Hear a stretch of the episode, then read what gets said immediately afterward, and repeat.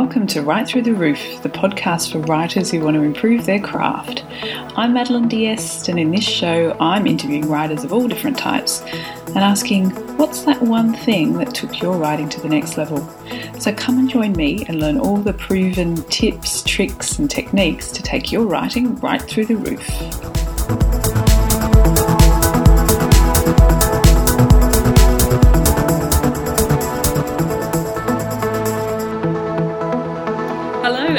To Write Through the Roof. I'm Madeline D'Este, and today I'm speaking with Patty Jansen.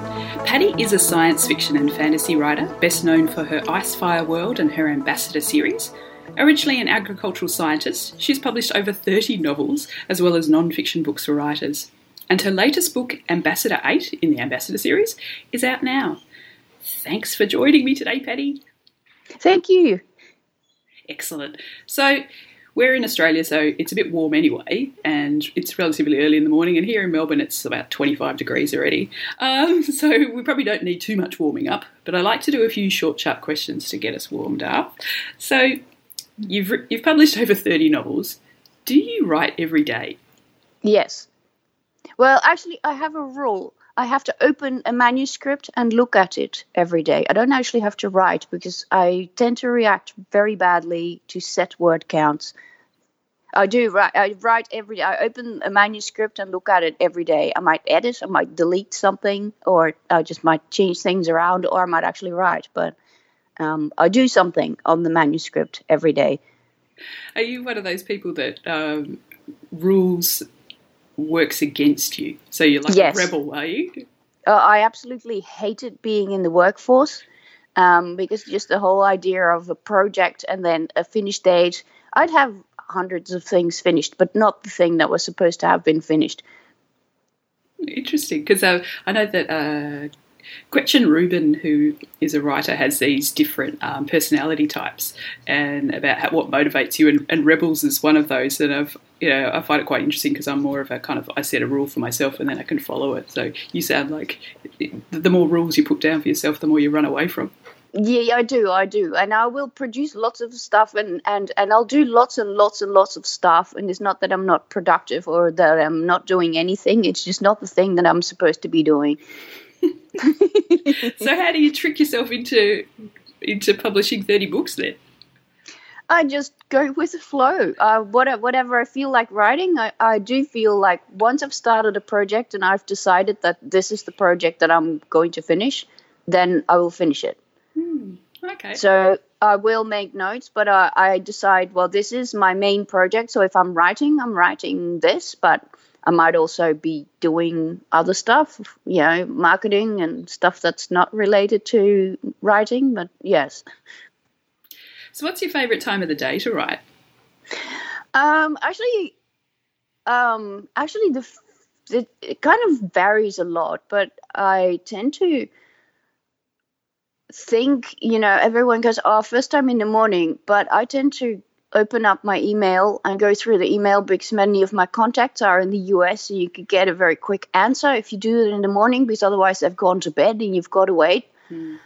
So actually, most of my effective writing tends to be done after about 4 p.m. And then, of course, there is dinner. So I tend to write most of my most effective stuff in the evening. Mm. Excellent. Yeah, like really late and sometimes really late. Yes.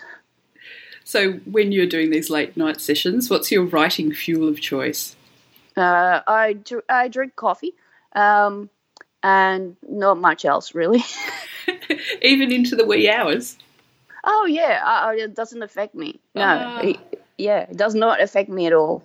Oh, wow. I wish I was like that. all right, cool. Sounds like we've got to know you a bit more.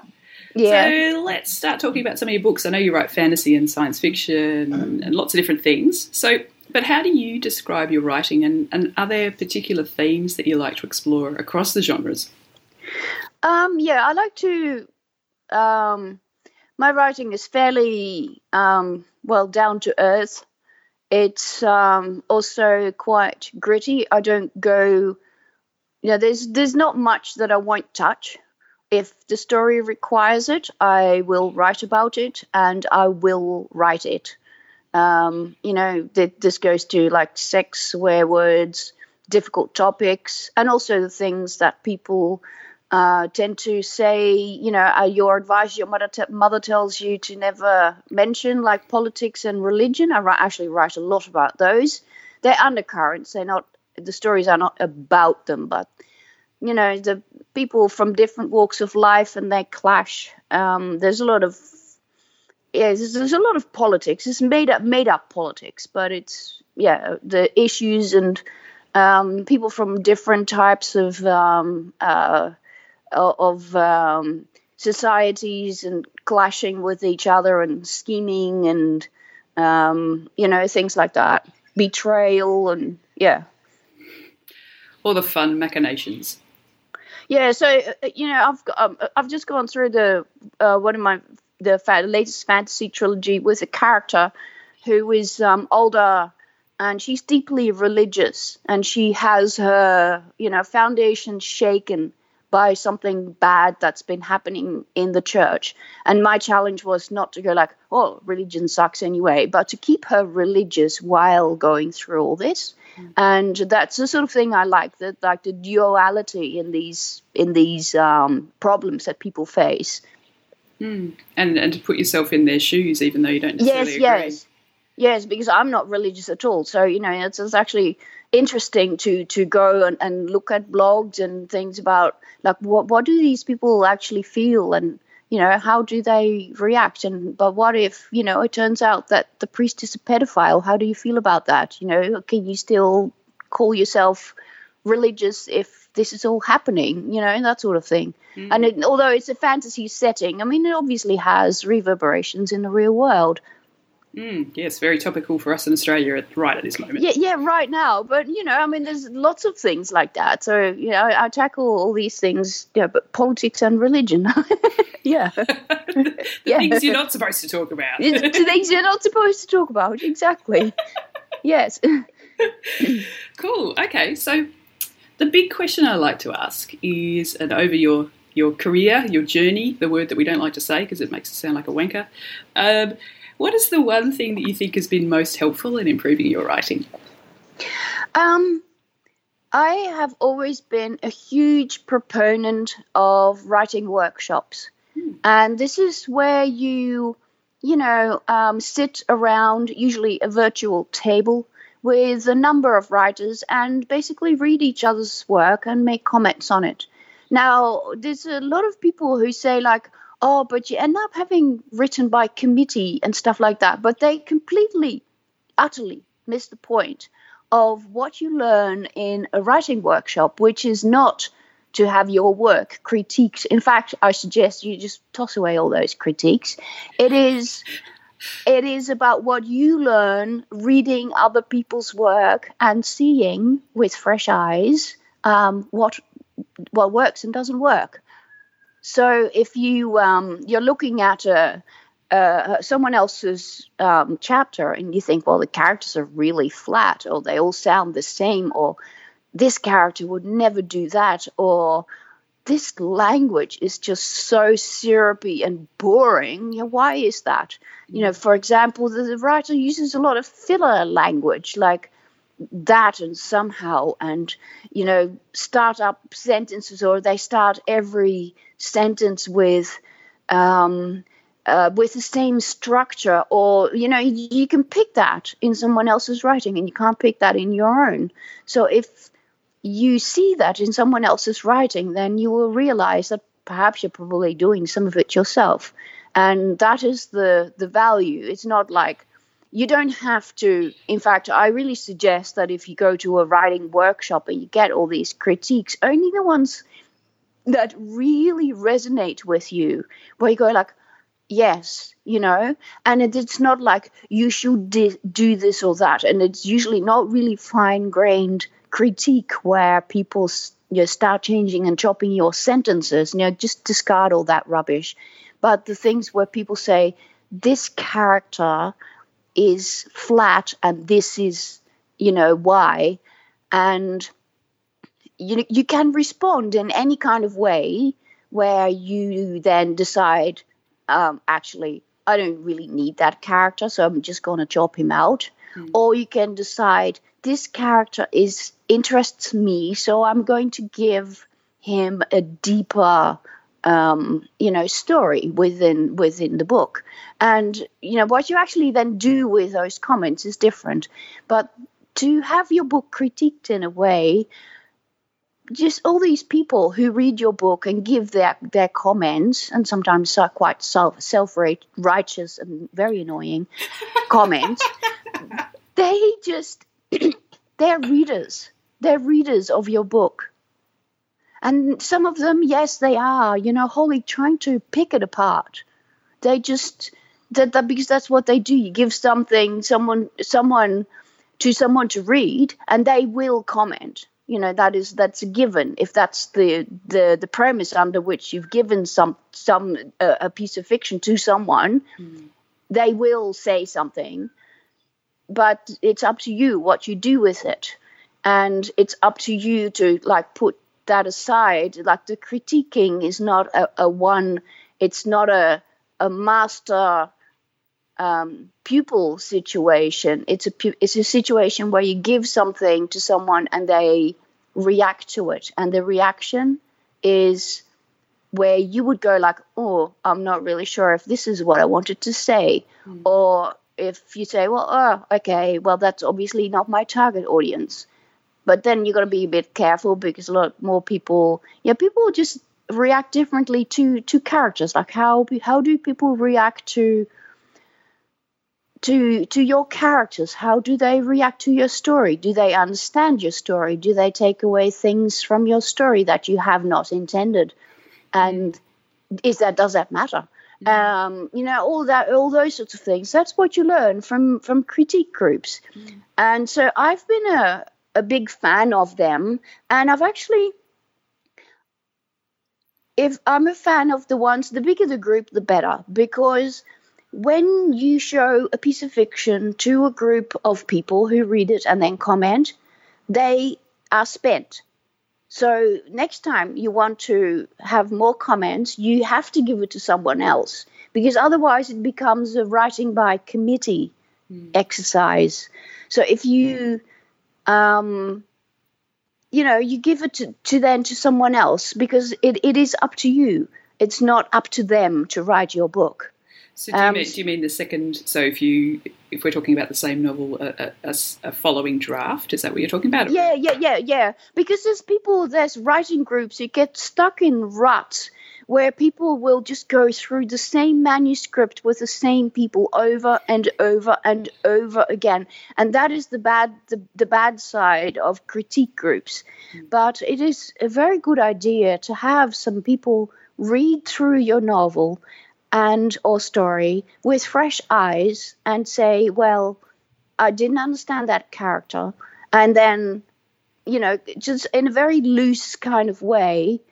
And in a non committal way where they are not expecting you to respond to it. Mm. And that is very valuable. And to see like critique groups in, in that way, because otherwise it starts costing you hands full of money if you have to pay for that um, and then to do it for someone else, and then you learn, you know, why their works don't work or do work. I mean, sometimes you see something and it's really brilliant, and you think, oh, that's actually really interesting in the way they've done it.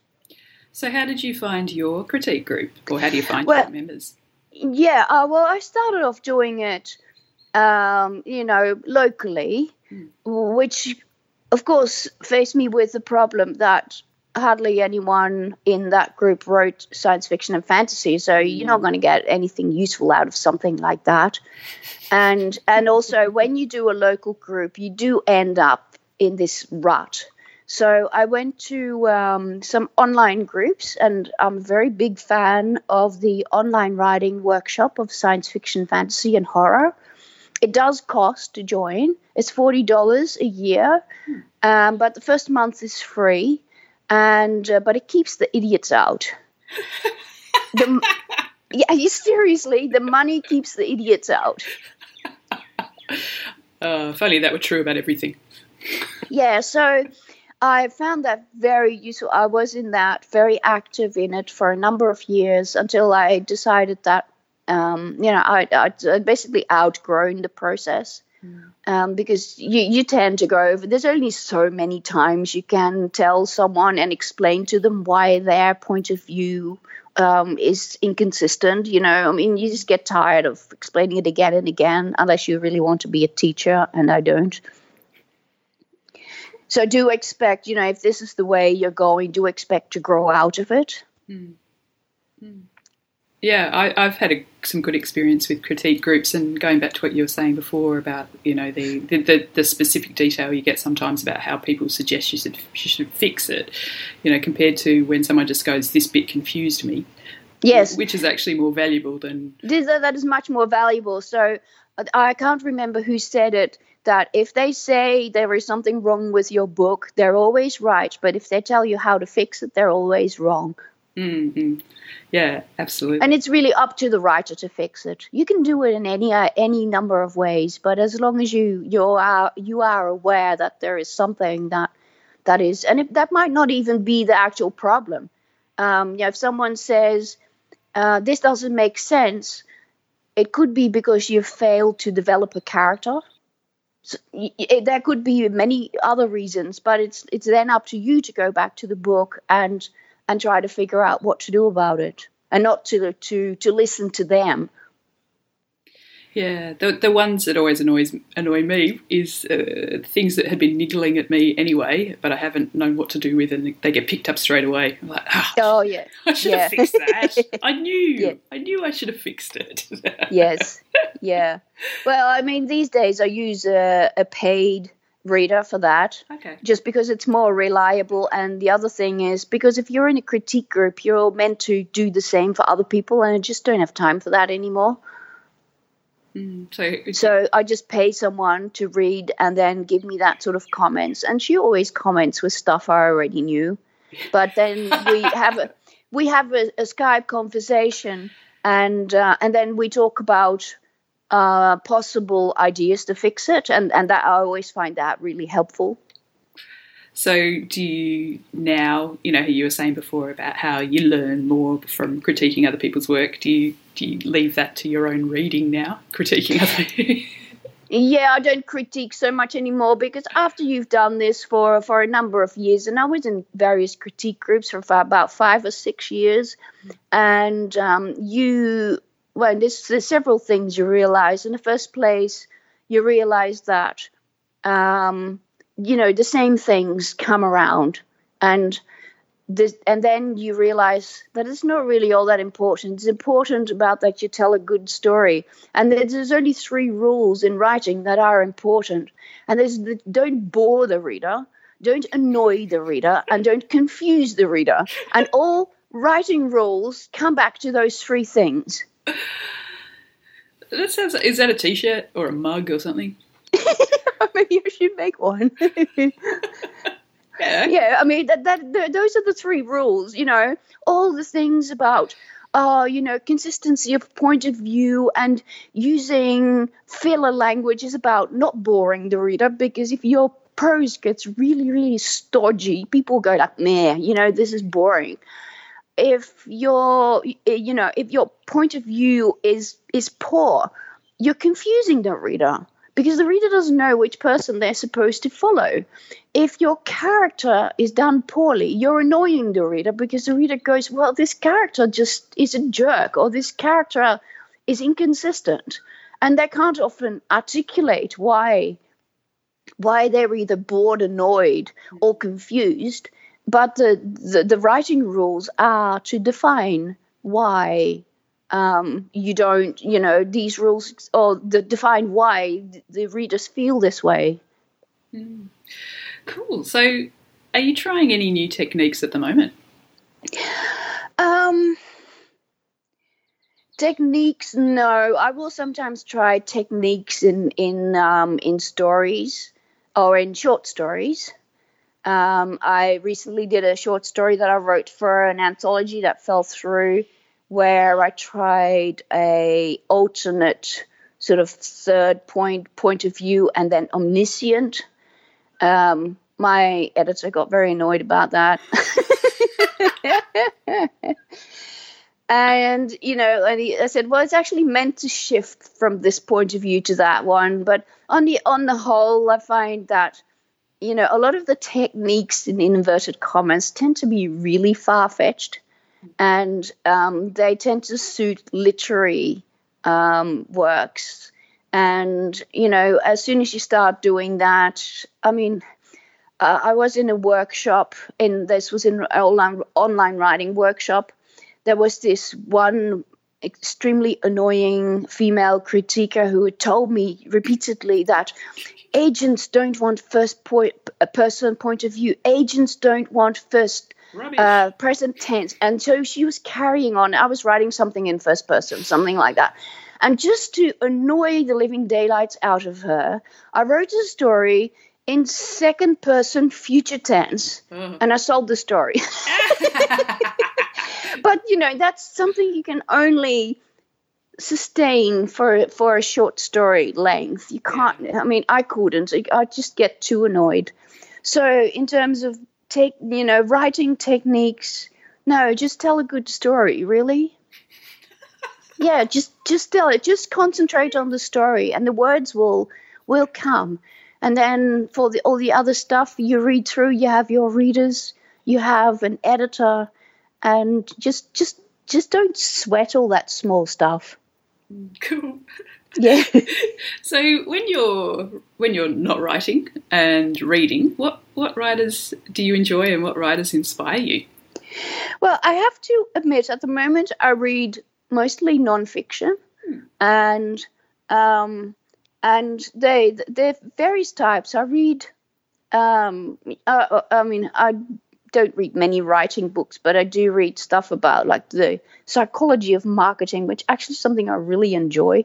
It's really funny, and uh, I and I enjoy uh, biographies of politicians. There's a bookshop in Canberra in the Parliament House that has that is just entirely full of of uh, uh you know st- stories about biographies of politicians. Mm. I mean, it's like mecca. and um, but in writers, I actually enjoy reading. I've been reading some stuff out of genre. I've been reading. I and and I, you know, I'm I'm looking at this question. The um, writers I enjoy are ones who can jump across genres and mm. still tell a good story because it's actually their style that people connect with. Mm. Uh, I've been looking at. Um, um, you know, you have the, the Harry Potter book and you have the Robert Galbraith. You know, there's so such different books, and then you can see you can see like elements in the style, and that's the sort of thing that I think people enjoy, like the the um, the the the style that comes from the writer, and I think it's important to develop something like that. Mm, cool. Okay, so tell us a little bit more about Ambassador 8. So, what inspired it, and were you trying anything different, even though it's book 8 of the series? Yeah, well, the Ambassador series is is uh, you know is really dear to my heart, and unfortunately, if you want to read it, it's probably better to start at book one, which is actually free at the moment. Oh, excellent. So, um, it is um, yeah in what what I'm actually trying to do with these books is they are uh, apart from book three and four, which which are very much related and probably don't um, stand alone as as well as the others. Um, but each of them is a is a. Uh, did you hear that cockatoo? I'm sorry about the cockatoo. cockatoo in the background. yeah, there's a cockatoo in the background. Um, the um, um, yeah, I try to to write a, a contained story that furthers the, the the general story. But then I also try to do something different with each book. So I try to take the characters to different places with each book and try to tackle a different um, subject. So in this uh, in this the book number eight, they um, they went to a, a very um, snowy planet that has a, a, rather interesting ecosystem. Um, also, you know, um, I come from a biological background, so there's not that many books that don't include anything um, biological. Um, and so they are going to um, um, these this planet where there's a giant, um, yeah, kind of dinosaurs basically that um, uh, use like an internal mechanism to keep warm, and um, they yeah i mean this is just the the things are aggressive so they they provide a, a no danger for our uh, our heroes, and uh, they're there to uh, unmask a conspiracy. So um, someone else is doing something in the next in the next valley, and they crashed in this particular valley where they, these dinosaurs are, and uh, discover some interesting um, things. Which you know, it's a it's a furthering in the story again. It would be very difficult to explain. There's a huge political story going on, um, and um, this story is probably a little bit more, what should I say? I wouldn't, wouldn't say James Bond like, but there's a lot of action in it. Um, obviously, having to get to all these, um, you know, clamber across this uh, mountain ridge in the snow, um, and finding out about all these, um, you know, plots that people are hatching in the other valley. Um, yeah, it's a it's a progression in the series. It is a standalone story. Um, and um, yeah, so at the end, they discover there's a, a conspiracy they've been fighting against for, well, nine books now because it's book number eight, but there's actually a book 1A, so it's actually the, the ninth book in the mm-hmm. series. And this conspiracy they've been fighting since book one. And um, in the end, they've they've kind of discovered that. Um, well, my my main character, Corey Wilson, who is a um, a New Zealander, ex New Zealander, lived in space most of his life. Um, he is actually undergoing a, a transformation to a well to a, to an alien race, which sounds kind of corny, but it's it's you know that's the the, the potted version. Um, and uh, he actually discovers that uh, these people actually have a point, and which goes back to what I cover in in my writing, which is that it's it's very rarely black and white. Mm. There might be an evil guy, but they're not actually really evil. Mm. So I really enjoyed writing this character over the past two books, who has been um, been looking evil, but then my my my character actually met him and he turned out to be really charismatic and had a couple of really like endearing features mm. and i enjoy characters like that mm. yeah so in this in this book they actually discover that what these people wanted over all those eight books is is actually they they have a point and it's a very dangerous point mm. but they have to instead of trying to fight it they have to learn to manage it and um, yes, it's a yeah, that's the, the Potter history. cool. Okay, so I'll start to wrap up now. So, what are you working on at the moment? Well, I'm working on book nine of that series, mm. and it's uh, it's almost done. Um, it's a book where a lot of the threads out of the previous books are coming together. It's um, it's going to be uh, yeah, there's there's going to be quite a, a number of very um, well shocking realizations. No, well, that's a, that's very dramatic, but there's going to be a couple of of, of about faces. Um, now, there's a, there's going to be some family situations. Hmm. Um, as always, you know, my my main character has been has this expanding team of people who travel with him everywhere. Um, and there's a there's a lot of dynamics in that in that group. Um, and in each each uh, each book, I highlight a few other different people with their backstories and how they came to be there, and you know their difficulties. Um, so yeah, there's a there's a, a number of uh, threads that are coming together, and um, yeah, and one one very important fight that's also been brewing for since you know book two that happens is over in 30 seconds but it's very important okay, I'm intrigued now. Yeah, yeah. So I plan to. Um, I'm traveling at the end of uh, March, and I plan to um, submit it for the first round of editing by the end of this month. Should be possible, and um, yeah, and then go from there. Yes. Fantastic. So, if people want to find out more about you and your work, where's the best place to find you online, Patty? Um, it's on my website. It's pattyjansen.com. And um, yeah, I have all sorts of things there. Um, people, my books are listed there. There's a mailing list. People can sign up. Um, yeah, and I have some articles for writers and contact details and everything. That's the main uh, the main place. Fantastic. Well, thank you so much for your um, your discussion today. It was really fun. Okay, thank you.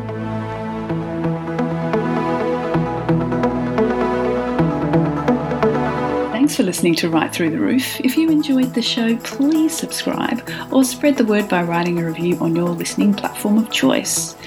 And if you'd like to get in contact with me, please go to madeleinedeste.com or madeline underscore ds on Twitter, no apostrophes. You can find the show notes for this episode on madeleinedeste.com under the Write Through the Roof tab. And until next time, what are you going to do to improve your writing this week?